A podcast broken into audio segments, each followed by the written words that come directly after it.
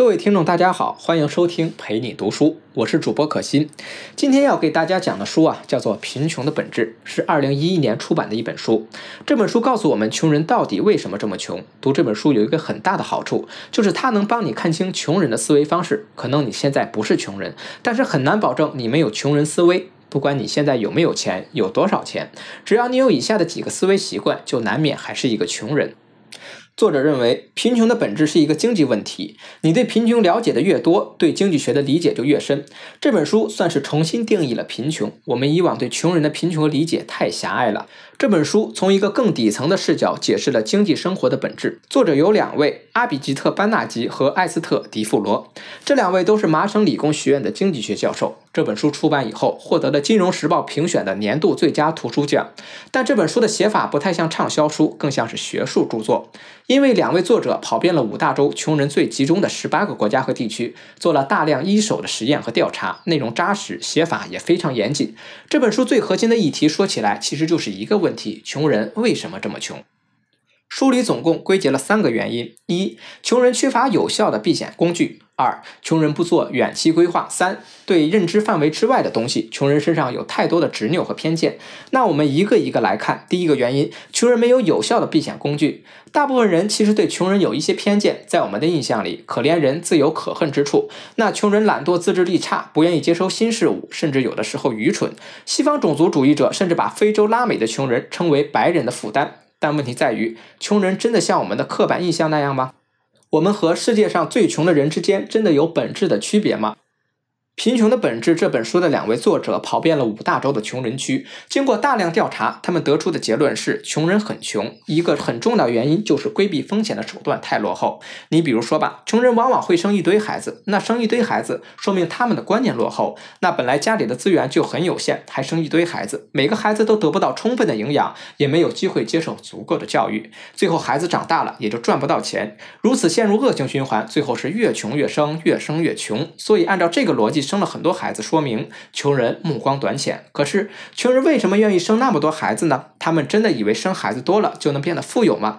这本书的作者说，其实不是这样的。穷人生很多孩子的真正原因是为了抵抗风险。对于穷人来说，他所在的国家往往是没有社会保障体系的。他想规避养老和医疗风险，只能依靠自己的子女。但是子女身上的不确定性太多，比如有的孩子可能会早早的夭折，有的孩子自己混的也不怎么样，没有能力养老，还有的孩子和父母的关系不好，不愿意帮助父母等等。那这种情况下，穷人往往就会采取多生几个的策略，尽量规避风险。这个咱们中国人应该好理解，养儿防老嘛。所以说，穷人生孩子是一种理性的思考，只不过这种规避风险的手段实在是太粗糙了，而且它限制了穷人的财富积累，让穷人活得很辛苦。但是我们不能认为穷人生孩子多是愚蠢的，因为他们也是站在自己的角度衡量过这个事儿的利弊。更重要的是，我们不愿意生很多孩子，可能和我们的思想多开化没有什么关系。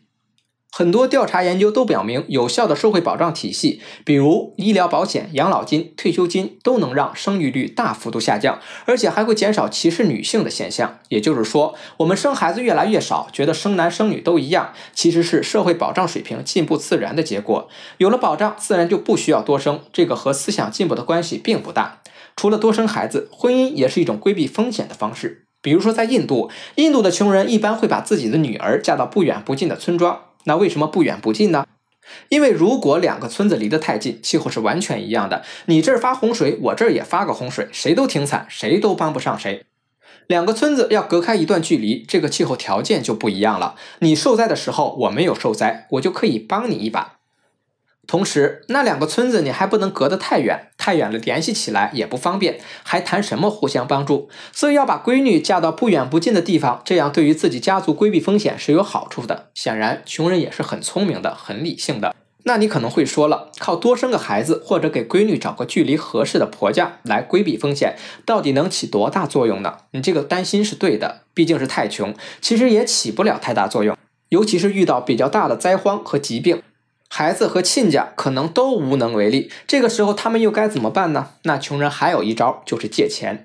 穷人借钱都是额度很小的贷款，在印度之类的国家，有很多小额借贷机构专门借给穷人钱。跟银行正规的贷款相比，小额贷款的利息是高十倍甚至几十倍，说白了就是高利贷。你可能会问了，这么高的利息，穷人为什么放着便宜的钱不借，非要去借高利贷呢？穷人当然不傻，但是问题是，正规的银行为了规避风险，会尽量的借给有资产的人，因为这些人还不起钱的时候，还有资产可以抵押或者变卖。但是穷人有什么？穷人什么都没有。小额贷款机构可以突破这些限制，他们愿意借钱给穷人。可是，毕竟呢，这是一个铤而走险的生意，穷人还不上钱，贷款机构就血本无归，所以他们必须把利息提得很高。这样的话，即便有一部分钱借出去了，我再也拿不回来，但是因为利息足够高，收回来的这部分钱利润也高，足够弥补了亏空。这就是为什么高利贷的贷款利息比银行高很多。那要是从这个意义上来看，放这种高利贷的小额贷款机构，其实也是在帮助穷人，并不是像大家想象的那样剥削可怜的穷人。而且这个事儿不是我说他好他就好，向穷人发放小额贷款，那可是得到了国际认可的。孟加拉国有一个叫穆罕默德·尤努斯的教授，他就专门做了一个贷款公司，到各个发展中国家给穷人发放小额贷款。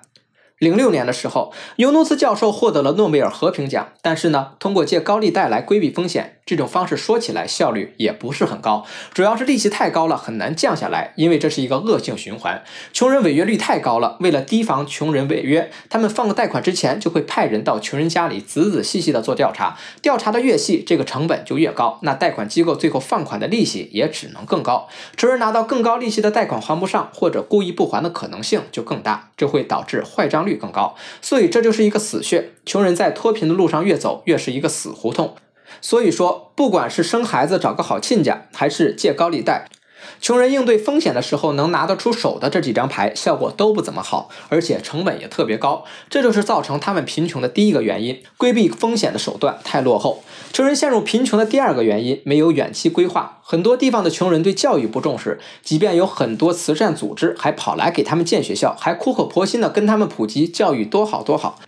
但是家长们把孩子们送去读书的积极性也不高，为什么？很简单，因为穷人并不确定十个儿女里有哪一个可能会给他养老，而教育又是一个长期的投入，好多年以后我才能看见成效。那你让我把手里头有限的资源押宝一样的押到某一个孩子身上，我来赌一个遥遥无期的结果，这对他们来说是冒太大的风险。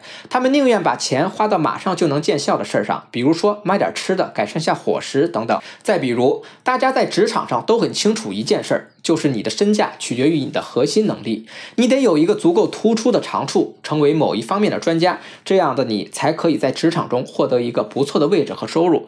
但是穷人为了讨生活，一般会身兼数职，多打几份工来补贴家用。那这个事儿呢，长期以来看很不划算的，因为如果没有办法足够专注的话，他们很难成为任何一个领域的专家，自然也就挺难获得让他们脱贫的收入。但是多做几份兼职工作，在收入上是立竿见影的。这是个短期效果，很显著。至于成为行业里的专家，发展核心能力，那就太遥远了。他们不相信这种太远的规划。我们通常都会觉得穷人是很穷的，他们穷的连填饱肚子都有困难。如果说他们得到了慈善机构的粮食补助，他们肯定会去买更多的食物来填饱肚子。可是《贫穷的本质》这本书的两位作者在印度当地做了很多社会实验，他们却发现了一个很有意思的现象：当穷人可以多买一点食物的时候，他们并不会把所有的投入都换取到更多补充能量的食物上，相反，他们会选择买一些口味更好的、价格更高的食品。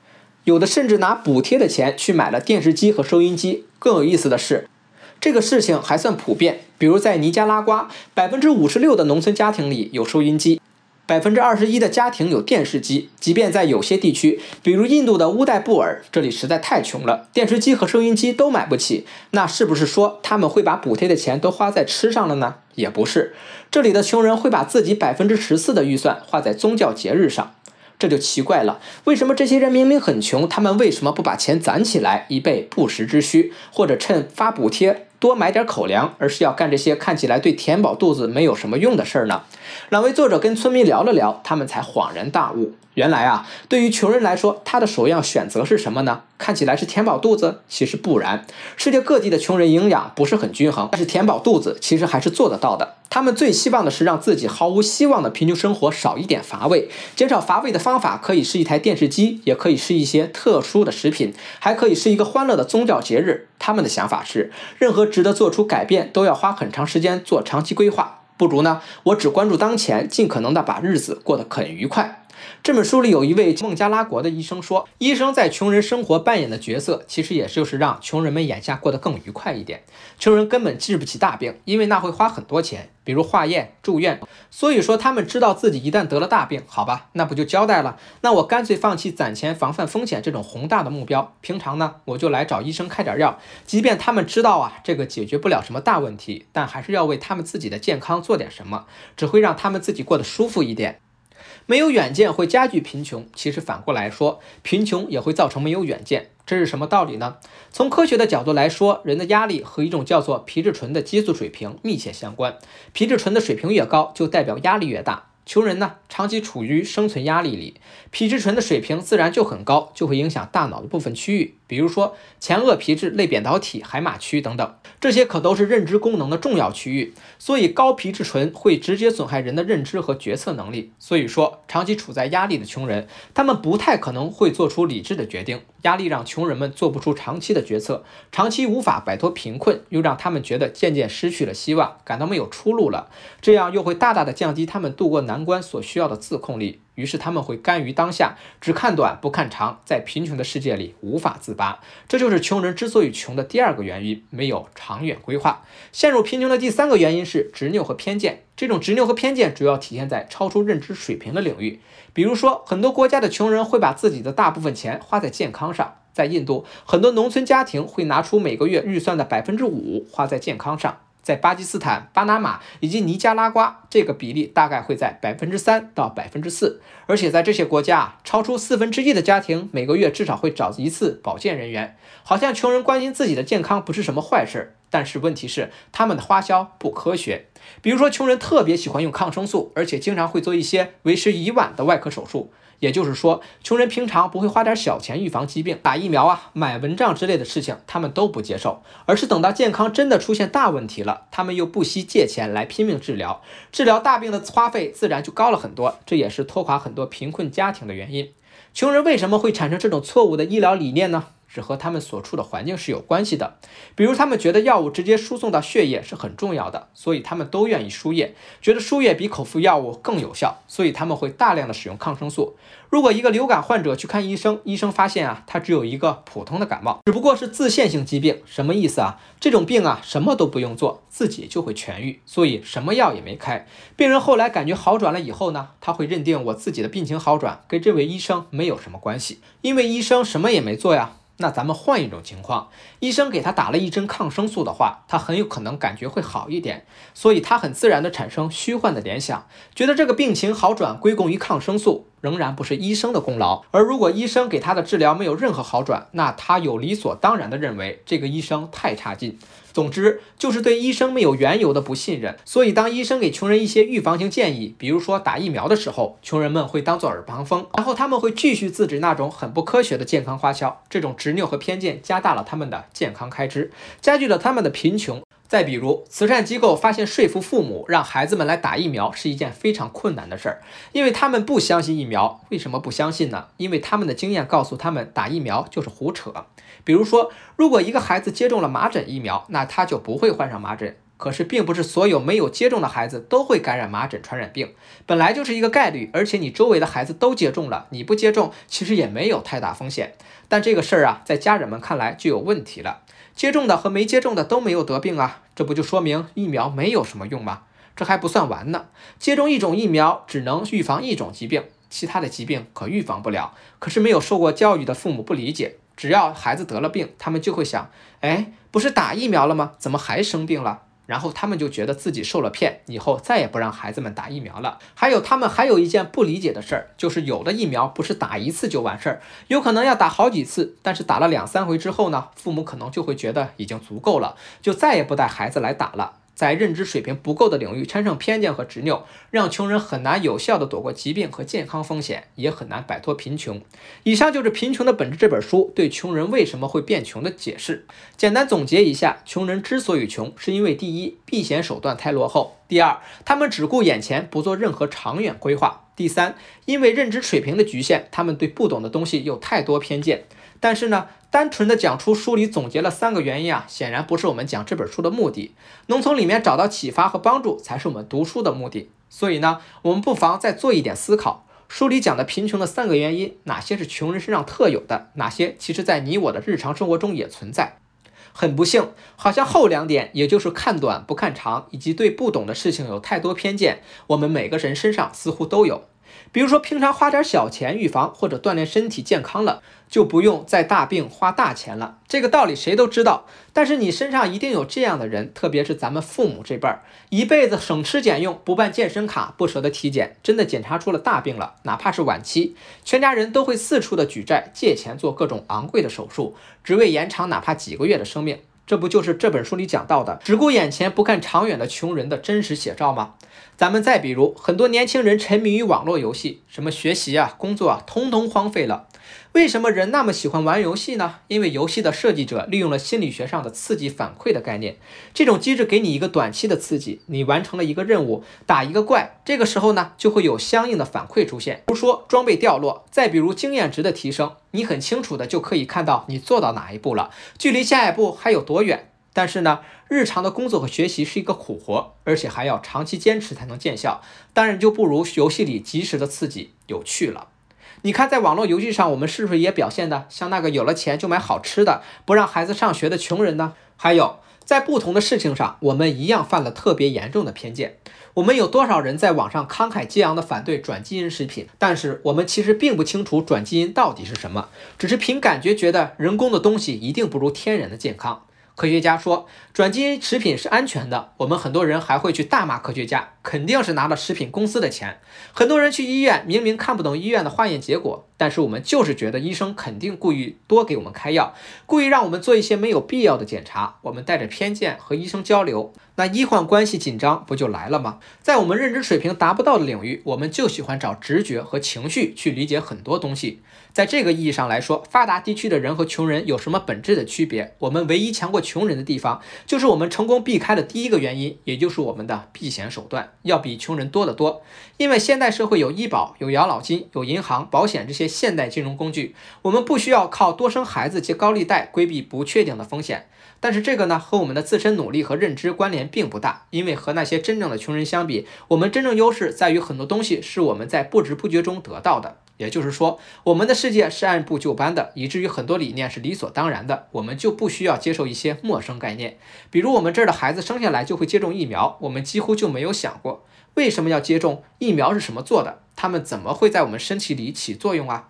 这些我们都不用想就接受了。只是因为我们从小耳濡目染，大家都这么干。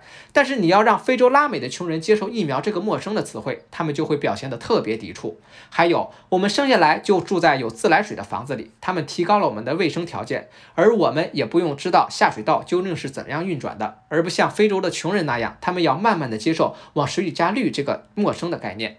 更重要的是，我们大多数人都不用担心有没有下一顿饭吃，几乎用不着自己有限的自控和决断能力。可是，穷人要不断的运用这个能力来对抗自己的欲望和恶劣的生存环境。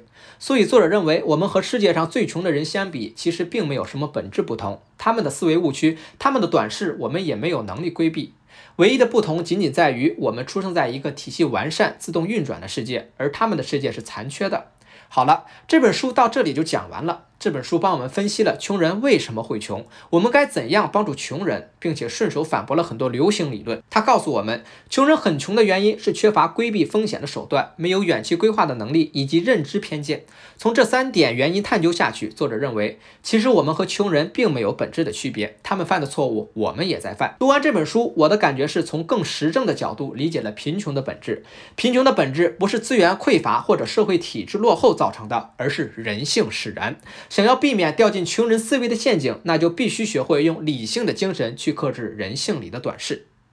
好，这本书就先讲到这里，感谢关注，陪你读书，欢迎点赞分享，我是主播可心。